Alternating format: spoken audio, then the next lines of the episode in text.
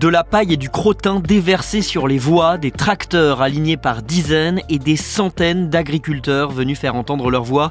L'autoroute qui relie Toulouse à Bayonne est bloquée depuis jeudi.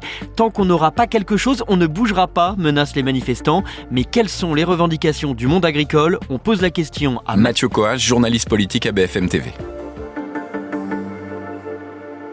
Il y a plein de choses. Il y a notamment leur rémunération. En fait, ils n'arrivent plus du tout à vivre euh, de leur travail. Certains vivent sous le seuil de pauvreté. Euh, certains gagnent beaucoup moins que, que le SMIC.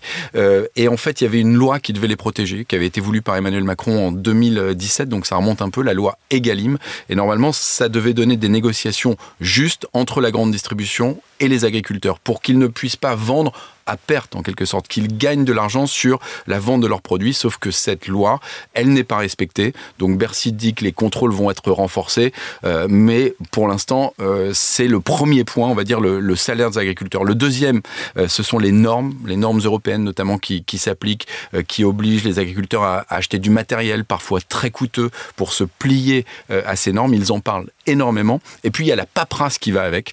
Un agriculteur me, me disait par exemple que ses parents, dans la même exploitation passait environ une demi-journée par semaine à faire des papiers euh, pour l'exploitation. Aujourd'hui, lui passe deux ou trois jours par semaine à faire de la paperasse et ça, il n'en peut plus. Après quatre jours de blocage, le gouvernement a annoncé le report d'un projet de loi sur euh, l'agriculture. Il devait être présenté ce mercredi en Conseil des ministres. Il faudra finalement attendre quelques semaines. Que contient-il ce texte? Ce projet de loi, à l'origine, il concernait la transmission des exploitations agricoles, donc d'une génération euh, à l'autre, ce qui est un point qui préoccupe beaucoup les agriculteurs. Sauf que devant cette colère, le gouvernement se rend compte que c'est totalement euh, insuffisant et que si ce projet de loi arrive, on va leur renvoyer à la figure immédiatement, que ce soit les agriculteurs ou les oppositions. Donc ils ont décidé euh, de mettre une, de faire une pause en quelque sorte, d'attendre euh, plusieurs semaines pour essayer de, de l'élargir avec notamment des notions de simplification des normes dont on parlait avant. Alors le Premier ministre doit rencontrer ce lundi le président de la FNSEA, syndicat majoritaire chez les agriculteurs.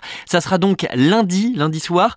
Pourquoi avoir autant attendu? Gabriel Attal s'est donné quelques jours parce que c'est un problème extrêmement complexe et que le gouvernement a peur de cette colère qui monte. Euh, l'exemple, c'est cette autoroute qui est bloquée dans le sud de la France. C'est quand même extrêmement rare de laisser euh, des manifestants bloquer un axe autoroutier comme ça pendant euh, plusieurs jours. Gérald Darmanin a botté en touche quand on lui a demandé ce qu'il fallait faire pour débloquer cet axe. tellement c'est sensible. Envoyer la police sur des agriculteurs, ce serait extrêmement mal perçu par l'opinion publique. Et pour l'instant, ça n'est pas une option qui est retenue par le gouvernement. Mais qu'est-ce que Gabriel Attal peut dire à la FNSEA, aux jeunes agriculteurs pour justement euh, calmer cette, grogne, faire reculer les tracteurs de la 64. Il n'a pas beaucoup d'options. Ce sont des sujets euh, très complexes qui, sont, dépassent la France, qui sont au niveau européen, au niveau international, même avec des traités de libre-échange qui sont beaucoup dénoncés euh, par ces agriculteurs. Et sortir son carnet de chèques, comme ça se fait pour généralement régler les crises, eh ça ne suffirait pas. Donc il doit trouver des solutions et des propositions pour calmer cette colère. Merci d'avoir écouté ce nouvel épisode de la Question Info. Tous les jours, de nouvelles questions et de nouvelles réponses. Si cet épisode vous a plu, n'hésitez pas à vous abonner, à nous laisser une note ou un commentaire. Retrouvez-nous sur toutes les plateformes d'écoute et sur le site bfmtv.com. À bientôt.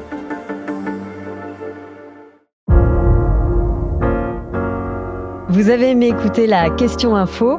Alors découvrez le titre à la une, le nouveau podcast quotidien de BFM TV.